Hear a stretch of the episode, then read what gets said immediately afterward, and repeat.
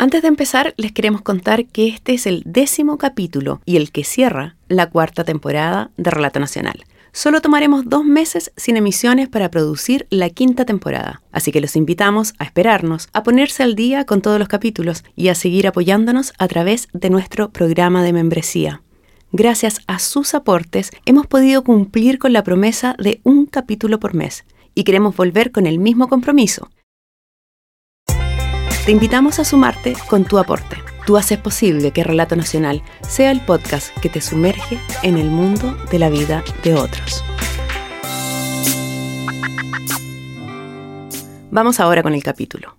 ¿Has escuchado el verso del dramaturgo alemán Bertolt Brecht? Ese que dice, hay hombres que luchan un día y son buenos, hay otros que luchan un año y son mejores, hay quienes luchan muchos años y son muy buenos, pero los hay que luchan toda la vida. Esos son los imprescindibles. Esta es la historia de un imprescindible. David nació hace 53 años en una zona de escasos recursos de la ciudad de Santiago de Chile. Fue el menor de seis hermanos y a los ocho años ya odiaba a su padre. A veces uno escucha papá ausente y a veces papá ausente es mejor que papá presente. Eh, mi papá era papá presente, pero habría sido mucho mejor que fuera papá ausente porque el viejo era muy alcohólico, era un problema en realidad. O sea, mucho abuso físico y de todos los abusos hacia mi mamá, hacia nosotros. Todo lo que ganaba se lo tomaba, él no era aporte, él no hacía, no hacía aporte a la casa. O sea, él era un golpeador. Luis era alcohólico y maltrataba a su esposa Yolanda y a sus hijos.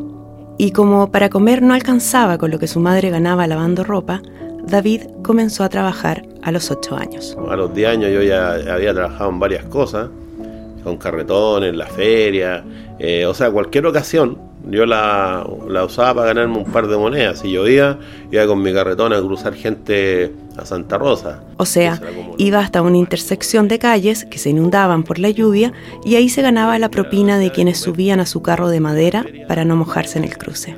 Hacía flete en la feria a la gente después me quedé ayudando en los puestos y después eh, me regalaban toda la fruta picada, toda la fruta y, y, así vivíamos. Mis hermanos también siempre lo recuerdan, ellos esperaban que yo llegara con el carretón con fruta para darse un festín eh, y yo era el más chico. Pero a pesar que era el más chico, yo hacía un aporte, pero también tenía malas costumbres, yo era ladrón. Yo me, robaba lo que pillaba en mi casa y el que se descuidaba yo lo robaba y casi siempre era para comer Casi siempre robábamos para comer. Su hermano era joyero y con él aprendió el oficio. A los 15 años ya tenía su propio taller. Yo llegaba de la escuela con uniforme, pantalón plomo, camisa celeste, mis cuadernos, y yo tenía en mi taller a dos personas trabajando y esas personas tenían familia, eran papás, tenían su casa, esposa, pero eran mis trabajadores. Yo ya tenía una visión eh, de trabajo, de digamos empresarial, era joyero y ya me, me, ganaba mi plata ya. David cuenta que desde pequeño siempre estaba buscando maneras para ganarse un par de monedas. Siempre buscándolo, yo toda la vida he buscado la forma de, hacer cosas, de, de, trabajar, de generar, de producir. Cuando era niño, eh, ir a botar basura, en ese tiempo la basura pasaba una vez a la semana por los barrios, entonces yo tenía mi carretón, ir a botar basura a todas las casas, ir a sacar pasto, desmalezar las casas, eh, era muy emocionante ganarse unos pesos, comprarse, me compraba un litro de leche con chocolate y me compraba un paquete de galletas monito en ese tiempo, me tomaba la leche con chocolate de una, me la empinaba de una hasta un litro hasta que quedaba cero. Y, era como un, placer, era un placer lo máximo de, eh, de experiencia porque siempre era la necesidad de comer. Pero claro, ese niño de pantalón gris y camisa celeste también vivía solo en la calle. Y a los 12 años, cuando trabajaba en una botillería, comenzó a beber alcohol. Droga no probó nunca, nos dirá, pero alcohol sí, y demasiado, y siendo aún niño. Eh, a los 18 años ya era alcohólico. Por eso, también le costó terminar el colegio. A David lo echaron de varias escuelas. Rebelde e indisciplinado, a los 18 años, sin embargo, hizo un giro en su vida. Su madre era feligrés de una iglesia evangélica del barrio y David comenzó a acompañarla. Ahí logró ordenar su vida.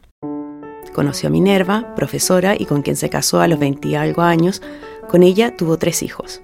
David continuó, como siempre, buscando cómo ganarse la vida. Los primeros años no fueron fáciles para la familia.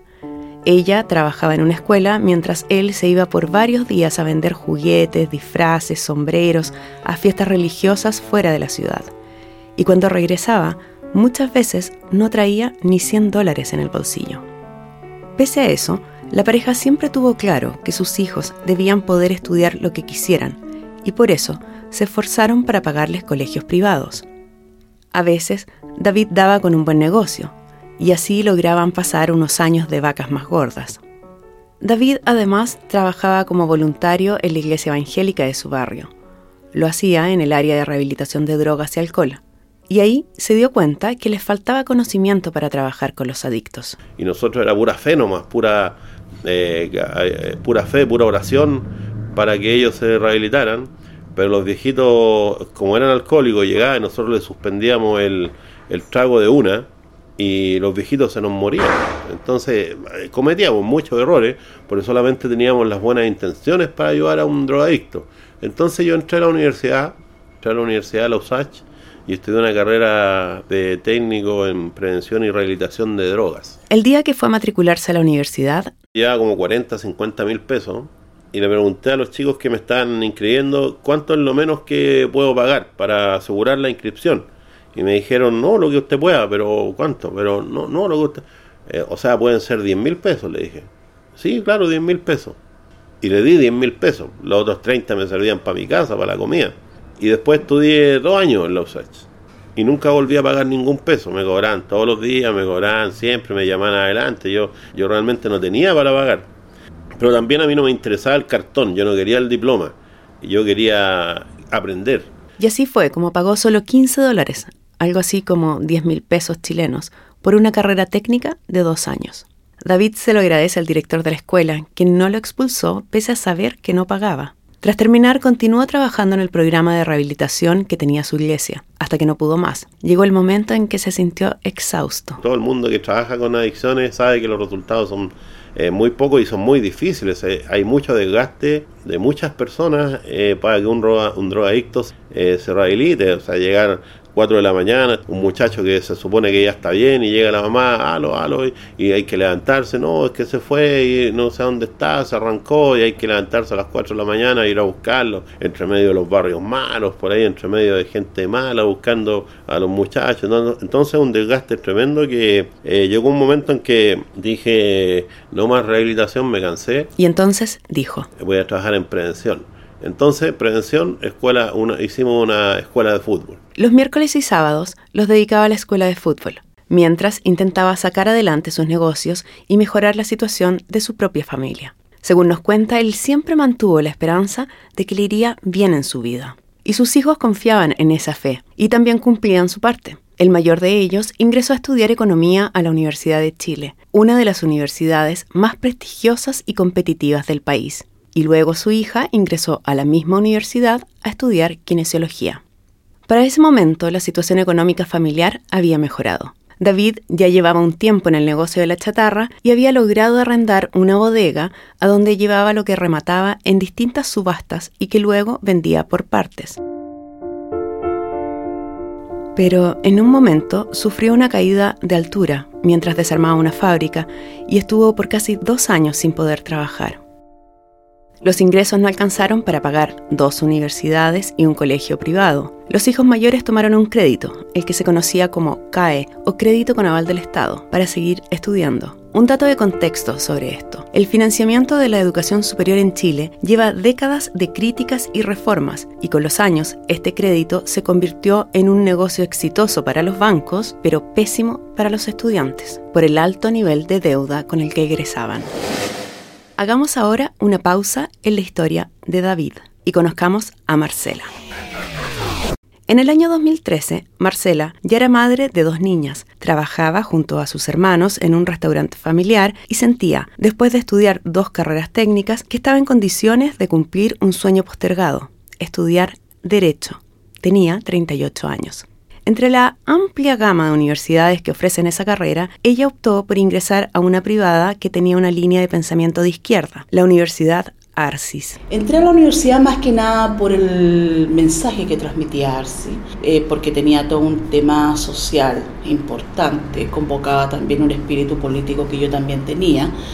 Me sentí identificada con los valores humanistas y artísticos que también tenía. Me gustaba también la, eh, eh, la, la planta de académicos que tenía en la universidad.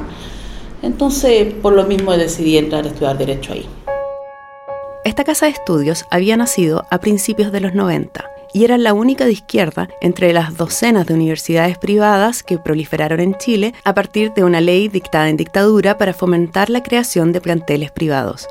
Para inicios del 2000, ya ocho de estas universidades habían cerrado debido a la mala calidad de sus programas. La ARCIS, sin embargo, había logrado el reconocimiento del Estado y abierto sedes más allá de la capital de Chile. Ese crecimiento no fue bien administrado, la llevó a tener los primeros problemas de gestión financiera.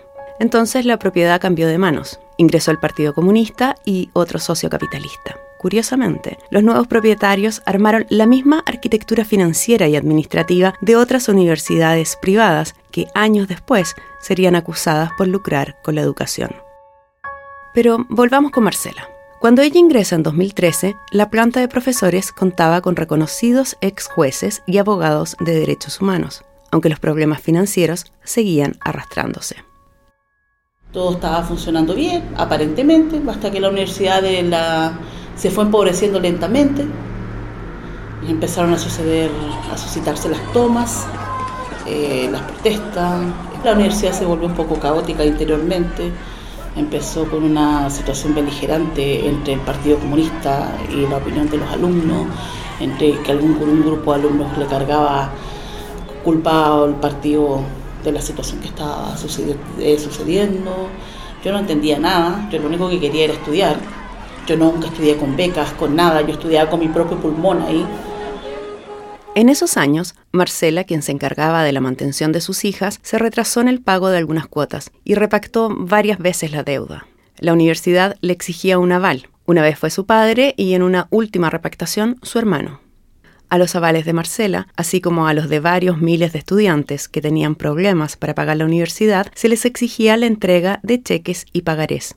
Cuando Marcela ya cursaba el tercer año de la carrera y mientras la situación en la universidad se veía cada vez más compleja, un evento en su hogar la desestabilizó de golpe.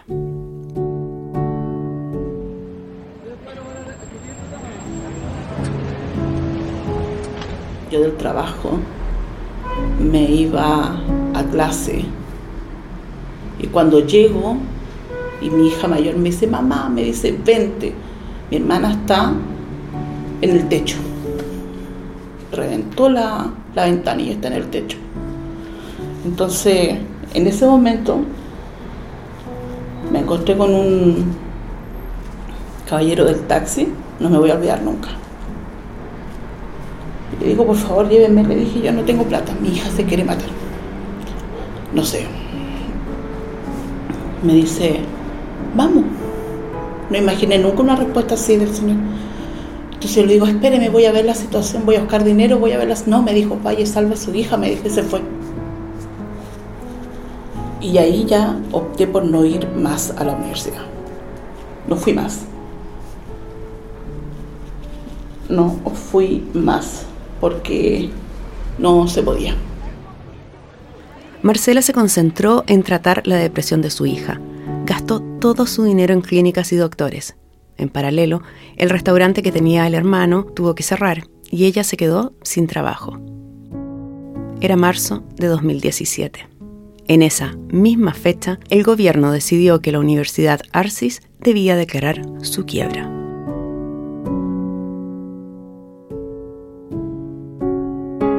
Para que los estudiantes pudieran ingresar a otros centros de estudios a terminar sus carreras, debían conseguir los documentos que acreditaban su avance universitario, gestionar sus pagarés y contar con recursos para el nuevo centro de estudios.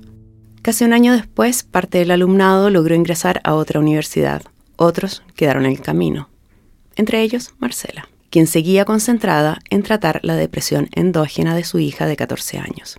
Entre visitas a hospitales y médicos que no daban con un tratamiento adecuado, Marcela hizo algunos intentos para cambiarse de universidad, pero nada le resultó. Y entonces decidió echar tierra a ese tema. Pero una preocupación la perseguía, la deuda que había avalado su hermano.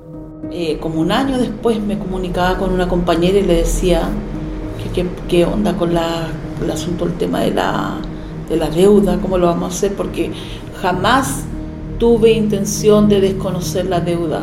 O sea, yo dije, bueno, si la tengo que pagar como pagar un dividendo a 30 años, la pagaré, porque es mi deuda, la contraje. Pero tengo que saber primero que todo dónde está, porque yo trataba de buscar información y nadie me, me indicaba dónde estaba la información. Pasaba el tiempo, pero no pasaba la atención por esa deuda pendiente. Además, su hermano, el que había hecho de aval, no podía pedir un crédito para comprar una casa por la vigencia de esta deuda. De repente me venían como las alertas, así un correo raro, oh, puede, yo imaginaba que podía ser una empresa de cobranza, no era nada. Hasta que un día... Mi hermano me llama, me dice, ¿sabes qué Marcela? Me dice, ¿viste la noticia del Canal 11?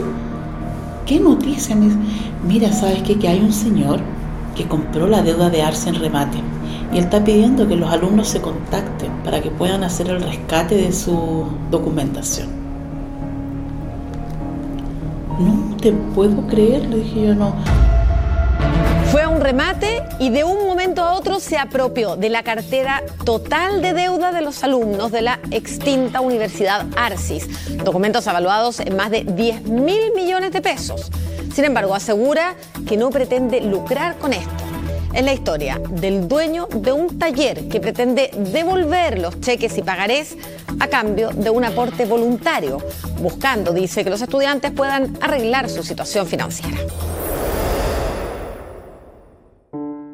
Sí, David Cortés, el hombre del inicio de esta historia, el que buscaba remates para comprar chatarra. En octubre de 2019 vio un aviso en el diario que decía, remate cartera de créditos liquidación concursal Universidad de Artes y Ciencias Sociales, ARCIS.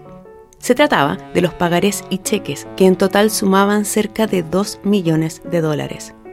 Y a este hombre, este imprescindible, ese aviso le despertó algo. Yo quería hacer cosas para que mis hijos se sientan orgullosos del, del papá yo no tengo mucho por qué sentirme orgulloso de mi papá. Creo que una vez me defendió que me iba a pegar un otro un viejo me iba a pegar de la edad de él y, y, justo iba pasando mi papá y me defendió. Creo, que fue lo único que me, me podría hacer sentir orgulloso de mi papá en la vida. Entonces, como hay esa carencia, tal vez yo quiero eh, que mi hijo sí se sientan orgullosos de mí. Entonces siempre trato de hacer cosas para que suceda eso. Entonces yo dije, eh, yo creo que mi hijo un día estén conversando en un asado con los amigos y, digan, un día mi papá compró la deuda de una universidad y perdonó la deuda. Eso era. David fue al remate rogando que no llegara nadie más, pues el precio mínimo de 1.500 dólares del remate él lo podía pagar, pero le quitaba el sueño que llegaran otros postores dispuestos a ganar el remate para poder cobrar la deuda a los ex estudiantes.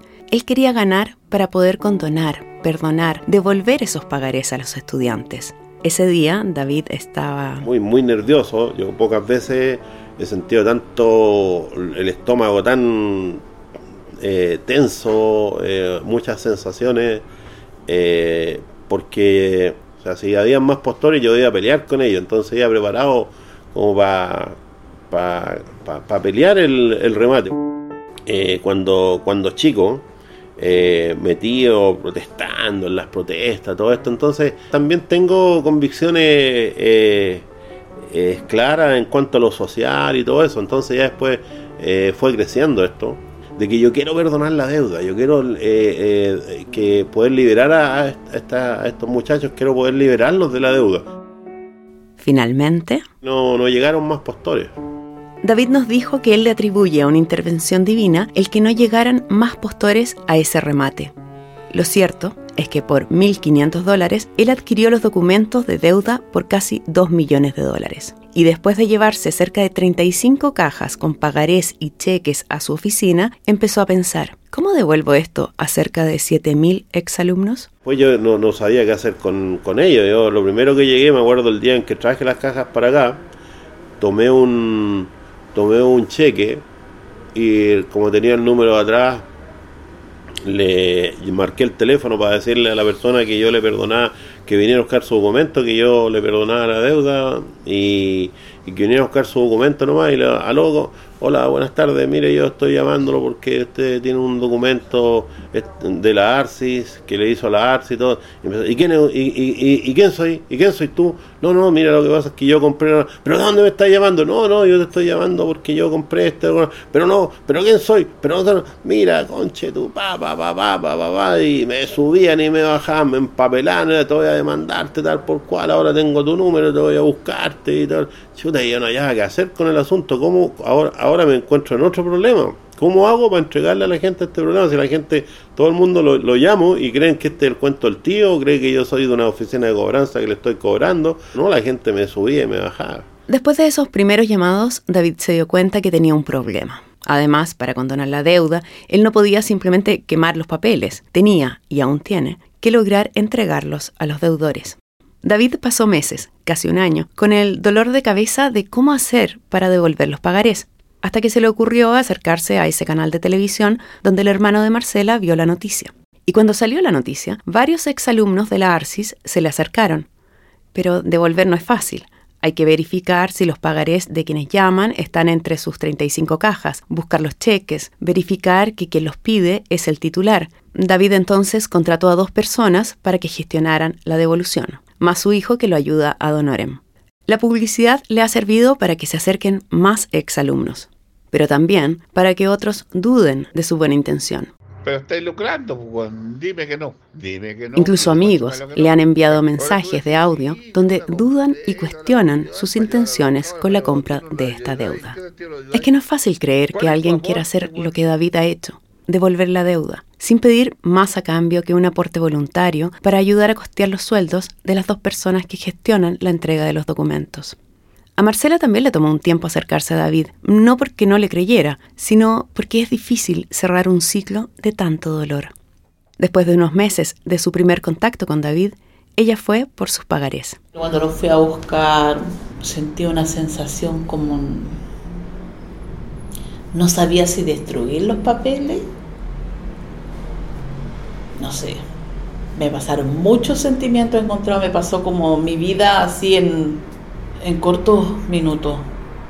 Eh, hablé con, con don David, le envié un mensaje de voz agradeciéndole el gesto tan noble que él ha tenido con nosotros. Ese agradecimiento a David es una voz que se puede convertir en un coro, el coro de quienes ya han recibido sus pagarés por parte de un imprescindible. Hoy en día existen muy pocas personas que ayudan de manera desinteresada a otros sin pedir nada a cambio y don David es uno de ellos. O sea, a mí me ayudó a recuperar eh, ese documento, el cual me ayudó a cumplir uno de mis sueños, que pues, fue poder pedir un crédito hipotecario y adquirir una propiedad. Nosotros como estudiantes morosos de la Universidad Tarsis y con el banco, nosotros no podemos pedir ningún tipo de crédito, ni siquiera crédito hipotecario, ni automotrices, ni ningún tipo de, de préstamo que nos haga algún banco a nosotros. Entonces igual es un tema que a nosotros como estudiantes y como jóvenes nos juega en contra porque no podemos cumplir sueños ni metas que, tenemos en la vida.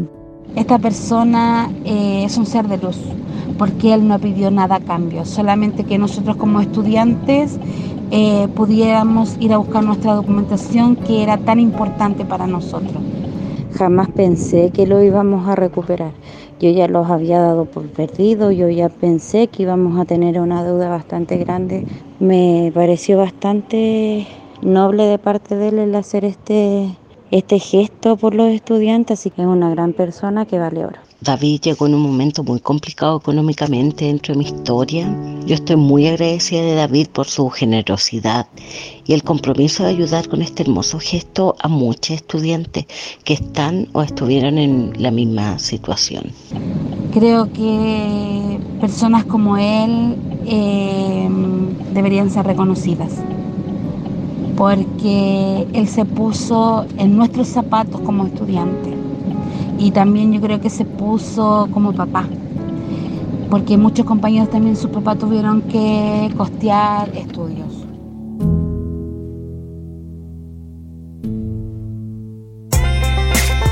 Si eres deudor de la Universidad Arcis, puedes contactarte con David Cortés al correo solucionarcis.gmail.com. El capítulo de Relato Nacional de hoy, un imprescindible, fue reporteado, dirigido y guionado por Nancy Castillo. En la producción, Josefina Aguirre. En la edición de audio, Marcelo Cotton. Por la música, agradecemos a Kevin McLeod y a Scott Buckley. Si quieres escuchar otros capítulos de Relato Nacional, los puedes encontrar en Spotify, SoundCloud y Apple Podcasts. También puedes ingresar a www.relatonacional.com. Y nos vemos en la próxima temporada.